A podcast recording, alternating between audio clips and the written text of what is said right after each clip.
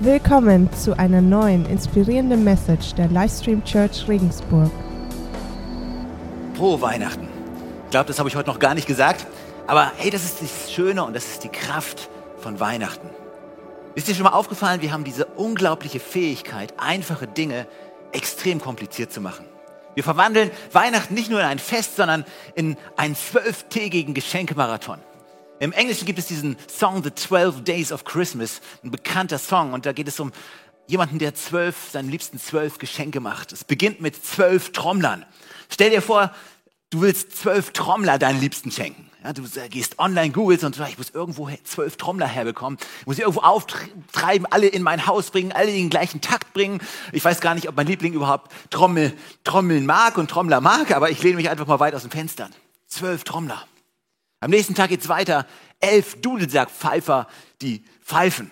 Einfach zu verstehen. Am nächsten Tag äh, zehn Tänzer, keine Ahnung, woher ich die bekomme. Dann neun Damen, die tanzen acht Mägde beim Melken, sieben Schwäne, die schwimmen, sechs Gänse beim Legen, also nicht bloß sechs Gänse, das ist machbar, nee, ich habe sechs Gänse und Babe, die legen jetzt auch noch. Und dann vielleicht das schwierigste Geschenk, fünf goldene Ringe. Vielleicht sagst du auch, das ist ganz einfach, einfach nur zum Mühlbauer in Regensburg gehen oder ins Stets gehen, einfach sagen, hey, ich brauche ganz schnell fünf goldene Ringe, weil ich habe schon so viel Zeit damit verloren, elf Dulsack-Spieler zu besorgen. Dann haben wir hier als nächstes vier rufende Vögel, ich weiß nicht genau, was es ist, schätze mal Vögel, die reden. Drei französische Hennen, nicht irgendwelche Hennen, französische Hennen. Zwei Turteltauben. Zwei Turteltauben, vielleicht bist du an dem Punkt schon, denkst, ah, ich bin überfordert. Aber dann geht es weiter. Am Schluss ein Rebhuhn. Aber nicht nur irgendein Rebhuhn, sondern ein Rebhuhn, das in einem Birnbaum sitzt. 12 Days of Christmas. Ich weiß nicht, ob du schon mal von der PNC Financial Group gehört hast. Sehr wahrscheinlich nicht. Sie kalkulieren jedes Jahr basierend auf den Marktpreisen, was es kosten würde, wenn du in diesem Jahr alle zwölf Weihnachtstage für deine Liebste oder deinen Liebsten besorgen würdest. Und basierend auf diesem Weihnachtspreisindex liegt der Marktpreis für die zwölf Tage von Weihnachten 2021 bei 41.205 US-Dollar und 58 Cent. Es liegt daran, dass wir die unglaubliche Fähigkeit haben, außergewöhnliche, einfache Dinge ganz außergewöhnlich kompliziert zu machen. Wenn du zum Beispiel gerade mit deinem Partner oder deiner Partnerin gestritten hast und einfach nur sagen würdest, hey, es tut mir leid, es hätte dir fünf Stunden und Diskussion erspart, in denen du beweisen müsstest, dass du Recht hast und sie dir, dass du Unrecht hast. Etwas so einfaches, aber wir machen es so kompliziert. Und Gott nimmt die kompliziertesten Dinge, zum Beispiel wie ein heiliger Gott die Menschheit retten konnte, und er macht es auf so eine einfache Weise, einfach mit einem Baby in einer Krippe. Aber wir haben sogar das genommen und komplett verdreht und verkitscht. Wir machen daraus, ich, ich meine, Krippen sind eine verrückte Sache. Ich weiß nicht, ob, wie deine Krippe zu Hause aussieht, ob du überhaupt eine Krippe hast. Wir haben hier eine wunderschöne Krippe mitgebracht. Ich habe, vielleicht hast du sie schon bewundert, während ich von den 12 Days von Christmas erzählt habe. Das ist eine Sonder Sonderausgabe extra für heute Abend hergestellt. Ähm, sie ist beleuchtet und es, du musst diese Krippe wirklich zu schätzen wissen. Meine Lieblingsfigur in dieser Krippe ist, ist der Eisbär. Der Eisbär, der diesen, diesen weiten Weg vom Nordpol auf sich genommen hat, um in den Nahen Osten nach Bethlehem zu kommen. Kannst du dir seine Reise vorstellen, wie er die Blicke, die er geerntet hat und den, das Lachen und den Jubel und er hat gesagt, hey, ich kann nicht stehen bleiben, ich muss weiter. Auch Batman hat es geschafft, super, äh, Superhelden wissen, wann Superhelden geboren werden. Da hinten haben wir noch einen Minion, der sich da in der Ecke versteckt. Auch das Sandmännchen ist da. Äh, hier vorne ein Stormtrooper und ich bin ganz froh, R2D2 hat es auch hingekriegt, vorbeizukommen. Ich habe ein Problemchen mit dieser Krippe. Weil, weißt ich, ich will nicht Scrooge sein. Ich will dein Weihnachten nicht ruinieren. Ich will nicht Realität in deine Geschichte bringen. Aber, weißt du, es hat nicht geschneit, als Jesus geboren wurde. Ja, nicht drüben in Bethlehem, nicht damals. Es, es schneit vielleicht ab und zu, aber nicht, Jesus wurde auch nicht am 24. Dezember geboren. Und wir müssen hier ein bisschen nachhelfen. Ich, du, du, kannst diesen Miniaturlaubsäger, du kannst ihn besorgen, du kannst einfach online gehen. Du wirst dich wundern, was du alles online findest. Und wir müssen hier ein bisschen, bisschen, bisschen mehr Realität reinbringen. Vielleicht sagst du auch, hey Stefan, was soll das? Äh, du machst den ganzen Schnee weg, die ganze Romantik. Äh, was sollen wir? Die Hälfte, können die Hälfte unserer Weihnachtslieder wegschmeißen. Äh, und wo soll der Schlitten landen? Aber es hat wirklich nicht geschneit damals. Okay, bisschen mehr Realität. Die heiligen drei Könige, auch sie waren nicht unbedingt da. Es ist nicht so, dass, dass, dass sie einen Stern gesehen haben und wups waren sie da, als das Baby weinte. Es, es, wir bringen das alles ein bisschen durcheinander, aber manchmal, wenn wir alles durcheinander werfen, ist es, fällt es uns schwer, uns daran zu erinnern, wie mächtig die Botschaft an sich ist. Und ich möchte ein paar Minuten damit verbringen, über das Wesentliche von Weihnachten zu sprechen. Vielleicht hast du einen Braten im Ofen, vielleicht, vielleicht äh, irgendwas anderes, freut mich für dich. Vielleicht steht aber auch gar nichts Außergewöhnliches auf deinem Menüplan. Vielleicht sitzen alle zu Tisch und das Lagerfeuer oder das Feuer am Kamin brennt. Vielleicht ist es bei dir aber dieses Jahr auch einfach nur ein Durcheinander, ein großes Durcheinander und du suchst nach dem Ziel, wo du, hin, du gehen möchtest. Vielleicht hast du dieses Jahr eine Gehaltserhöhung bekommen, mit der du nicht gerechnet hast oder vielleicht musstest du auch jeden Cent umdrehen, um das Ticket zu kaufen, um deine Liebste zu besuchen. Was ist das Wesentliche von Weihnachten? Was ist für das menschliche Herz am wichtigsten? Weil ich glaube, Weihnachten spricht jeden Einzelnen von uns heute Abend an. Ich glaube, es spricht die tiefsten Bedürfnisse der Menschen an. Lasst uns die Kompliziertheit beiseite schieben und einfach zum Einfachen zurückkehren. Es bringt uns zurück zu einem bescheidenen Mann und einer bescheidenen Frau und einem Kind in der Krippe. In dieser Momentaufnahme ist alles, was wir brauchen, alles Wesentliche ist hier zu sehen. Was ist es? Zuerst mal ist da Liebe. Jeder einzelne von uns braucht Liebe. Und nicht nur irgendeine Art von Liebe, wir brauchen bedingungslose Liebe, die unseren Wert definiert, unabhängig davon, was wir tun, was wir erreichen, wen wir kennen oder was wir besitzen. Also das Gehetze im Leben ist, hey, ich, ich fühle mich gut, ich, ich weiß, was ich habe, was ich getan habe, was ich erreichen kann oder wen ich kenne. Das ist ein ständiges Rennen im Hamsterrad des Lebens, weil ich ständig das aufwerten muss, wen ich kenne, was ich erreicht habe, was ich besitze, was ich tue.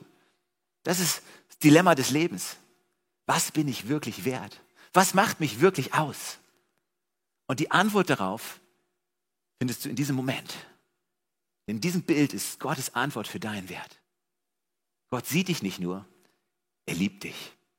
Nicht wegen dem, was du hast, nicht wegen dem, was du getan hast, nicht wegen all deiner Leistung, nicht wegen dem, wen du kennst. Er liebt dich, weil er dich geschaffen hat, weil du einzigartig bist. Er hat dich von dem Moment an geliebt, als du im Bauch deiner Mutter lebendig wurdest.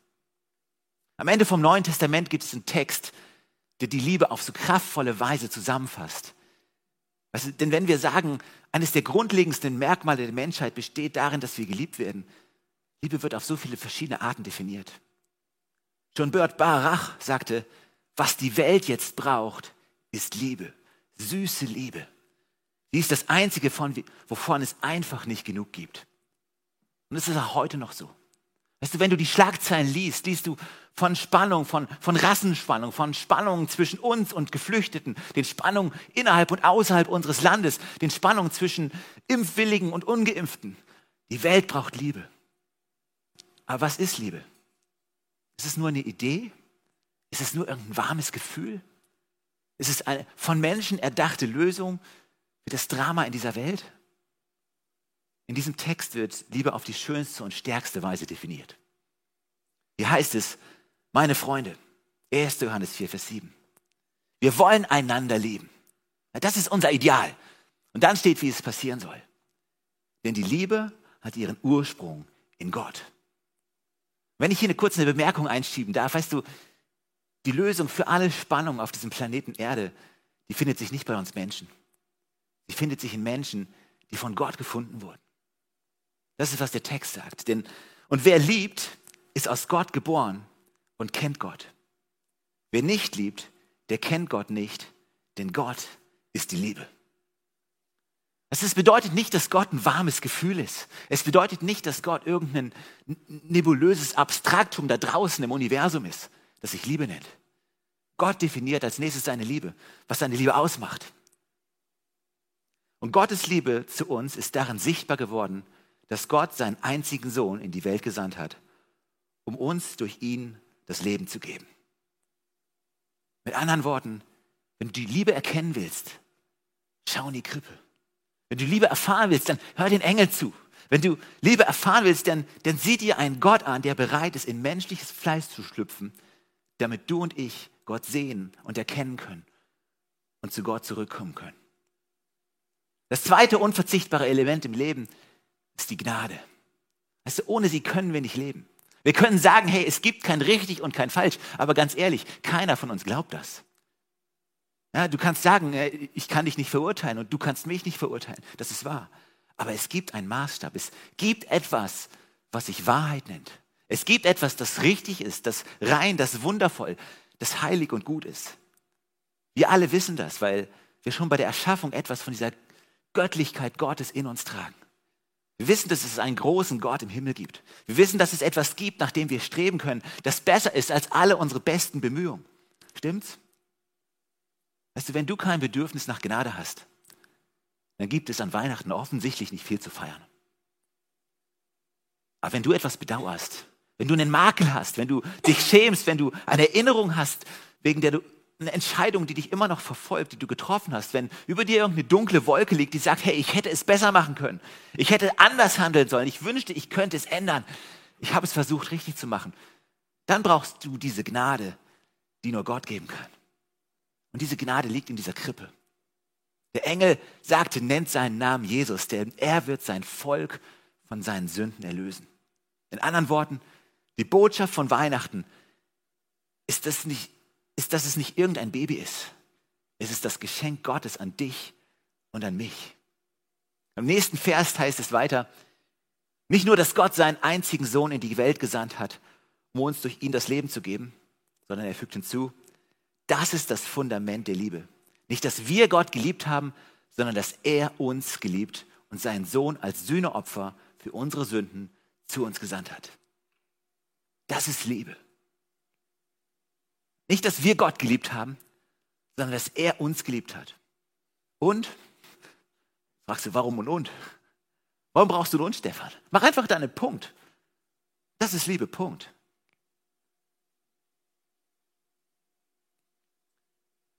Aber ich weiß, also ich weiß, dass die Weihnachtsgeschichte nicht mit mir beginnt.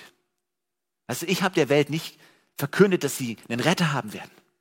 Ich bin auch nur einer von vielen hier draußen und versuche das Leben zu verstehen. Weißt du, Weihnachten ist nicht unsere Idee. Es war Gottes Idee. Und die Geschichte von, weißt du, wenn Liebe bedeutet, dass ich zu Gott sage, ich liebe dich so sehr, ich wette, es haut dich um, wie sehr ich dich in meinem Leben geliebt habe. Nein, das ist nicht so. Liebe fängt nicht bei mir an. Liebe fängt bei Gott an. Und weißt du, der Grund, warum wir nicht alle aus dem Häuschen sind, ist, weil wir wissen, dass wir uns, wenn wir uns mit einem perfekten Gott messen, einfach nicht weit kommen. Aber trotzdem frohe Weihnachten. Die Liebe fängt nicht bei uns an. Das ist keine Liebe. Die Definition von Liebe ist nicht, dass wir wunderbar sind. Die Definition von Liebe ist, Gott ist wunderbar. Und es geht nicht darum, dass wir, was wir in der Weihnachtsnacht getan haben, um Gott zu beeindrucken. Es geht darum, was Gott getan hat, um herunterzukommen, in unsere Welt zu kommen. Man sollte denken, dass das eine großartige Geschichte ist. Das ist Liebe. Nicht, dass wir Gott lieben. Weißt du, wir reden hier nicht über Religion. Wir feiern hier nicht unsere besten Bestrebungen, sondern wir feiern einen Gott und was er für uns getan hat. Und hier kommt das Ende. Er hat uns geliebt und seinen Sohn als Sühneopfer für unsere Sünden zu uns gesandt. Also das Ergebnis eines Lebens ohne Liebe ist, dein Herz, deine Seele werden verkümmern. Also du kannst eine bekannte Persönlichkeit sein, du kannst eine großartige Story schreiben, du kannst gro großen Erfolg haben, du kannst alles abhacken, was auf deiner To-Do-Liste steht. Aber deine Seele, meine Seele, wird verkümmern ohne diese bedingungslose Liebe Gottes, die mich definiert und die, mein, die mir das Selbstwertgefühl gibt. Wie können wir ohne reines Gewissen, ohne diese Beseitigung von diesem Fleck der Schuld und Schande es durch dieses Leben schaffen? Ganz sicher schaffen wir es nicht in die Gegenwart des allmächtigen Gottes. Aber er sagt, so sehr habe ich dich geliebt. Ich habe meinen Sohn als Sühneopfer für deine Sünden gesandt. Was bedeutet das Sühneopfer? Es das bedeutet, dass dieses Baby das von einer Jungfrau geboren wurde und unschuldig war, zu einem Mann heranwuchs, der sich freiwillig dazu entschied, sein Leben für das größte Opfer aller Zeiten hinzugeben, der seine Unschuld und Göttlichkeit für all unsere Schuld und Schande eintauschte. Er nahm das Kreuz auf sich, damit wir Vergebung empfangen können. Er nahm die Nägel am Kreuz auf sich, damit dir und mir vergeben wird. Das ist der größte Tausch der Geschichte. dass Gott sein Bestes gab, damit du und ich wieder geistig ins Leben zurückkehren und alles das erleben dürfen, wozu er uns geschaffen hat. Es gibt noch ein paar weitere wesentliche Dinge in dieser Story. Ich glaube, jeder von uns würde heute zugeben, dass Familie eines der wichtigsten Elemente im Leben ist. Ja, wir leben in einer Welt, in der Familien auseinandergerissen werden. Aber Gott geht es um Familie. Wenn du das nicht glaubst oder einen Beweis dafür brauchst, dann, dann schau dir die Krippe an. Ganz am Anfang von Gottes Erlösungsgeschichte stehen ein Mann, eine Frau und ein Baby. Ich glaube, Gott möchte uns heute auf, auf zwei Arten ermutigen. Zum einen ist die Familie das Wichtigste in deinem Leben. Also nimm dir heute einen Moment Zeit, um ihr die Hand zu reichen und ihr zu sagen, dass du sie liebst.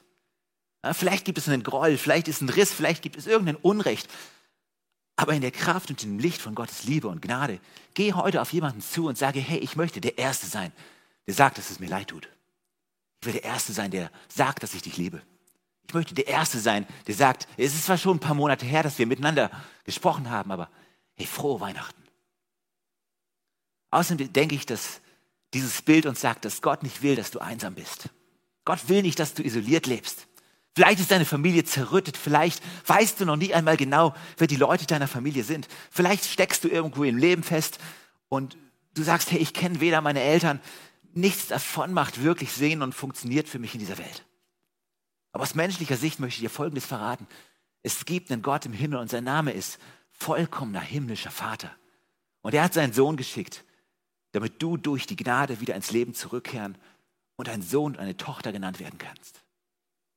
In dieser Bibelstelle heißt es, wenn mich auch meine Mutter und mein Vater verlassen, wird mich doch Gott zu sich nehmen. Weihnachten hat mit Familie zu tun. Es ist die Einladung an dich, Teil seiner Familie zu sein. Wenn du in deinem Glauben in dieses Christus, wenn du ihn da reinlegst, ist das nicht nur eine einfache Änderung deines, deiner Glaubensposition, sondern du bist eine neue Schöpfung im Herzen eines Mannes oder einer Frau. Die Bibel sagt, dass wir wiedergeboren sind, Söhne und Töchter Gottes. In einer Familie geliebt werden. Das ist das A und O. Und keiner von uns kann das alleine schaffen. Und das letzte wesentliche Element ist Sinn. Jeder von uns braucht ihn.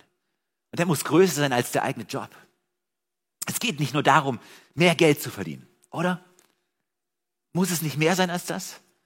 Es muss größer sein als irgendein Vergnügen. Es muss größer sein als der nächste Erfolg oder die nächste Party oder der nächste Jubel. Es muss größer als alles das sein. Wir sind für mehr geschaffen und das Ziel, nach dem wir uns sehen, nachdem wir uns in dieser Welt sehnen, das liegt in dieser Krippe. Wenn sein Name Jesus ist und er bei seiner Geburt Herrscher war, wenn er ein König bei seiner Geburt war, wenn er Gott war, der in Menschengestalt herabkam, dann ist er der Größte aller Zeiten und wir finden unsere Bestimmung in einer Beziehung zu ihm. Und wir finden unsere Bestimmung darin, Jesus Licht in diese Welt zu tragen. Es spielt keine Rolle, ob du ein Bäcker, ob du ein Makler, ob du ein Banker, ob du eine Mutter, ein Gärtner oder ein Mechaniker bist. Das ist, was du tust. Die Bestimmung ist das, warum du es tust. Und jeden Tag aufzuwachen und zu tun, worin wir gut sind, zu sagen, hey, ich möchte das tun, ich möchte das Licht von Jesus in diese Welt hineinschauen. Hey, gibt es eine größere Bestimmung als diese? Ich frage mich, ob du in all diesem Durcheinander das Wunder und die Kraft dieser einfachen Geschichte gefunden hast. Das ist Gott, der herabkommt, damit ich Liebe erfahren kann, damit ich Gnade erfahren kann, damit ich wieder in eine Familie hineingeboren werden kann, damit ich ein Ziel habe, das groß genug ist, um es mein ganzes Leben auf dieser Erde zu verfolgen. Und all das kommt, wenn wir zu Jesus kommen, unser Herz beugen, unsere Sünden zugeben und seine Vergebung annehmen. Und das kannst du hier und jetzt am Heiligabend erfahren. Ich will gleich ein Gebet sprechen und ich lade dich ein, es mitzusprechen. Ein Gebet, in dem du Jesus sagst, hey Jesus, ich möchte es erfahren. Wovon der Stefan in dieser Message gesprochen hat, ich möchte es in meinem Leben erfahren. Ich möchte, dass du Teil meines Lebens wirst. Nicht nur irgendein Teil, sondern ich möchte dir folgen. Lass uns beten. Herr Jesus, danke, dass du mich liebst. Danke, dass du am Kreuz für mich gestorben bist und wieder auferstanden bist. Danke, dass du mich so annimmst, wie ich bin. Bitte vergib mir all meine Schuld und erfüll mein Herz mit deiner Gnade. Du bist mein Gott, mein Herr und mein Retter. Ich folge dir nach. Im Namen von Jesus. Amen.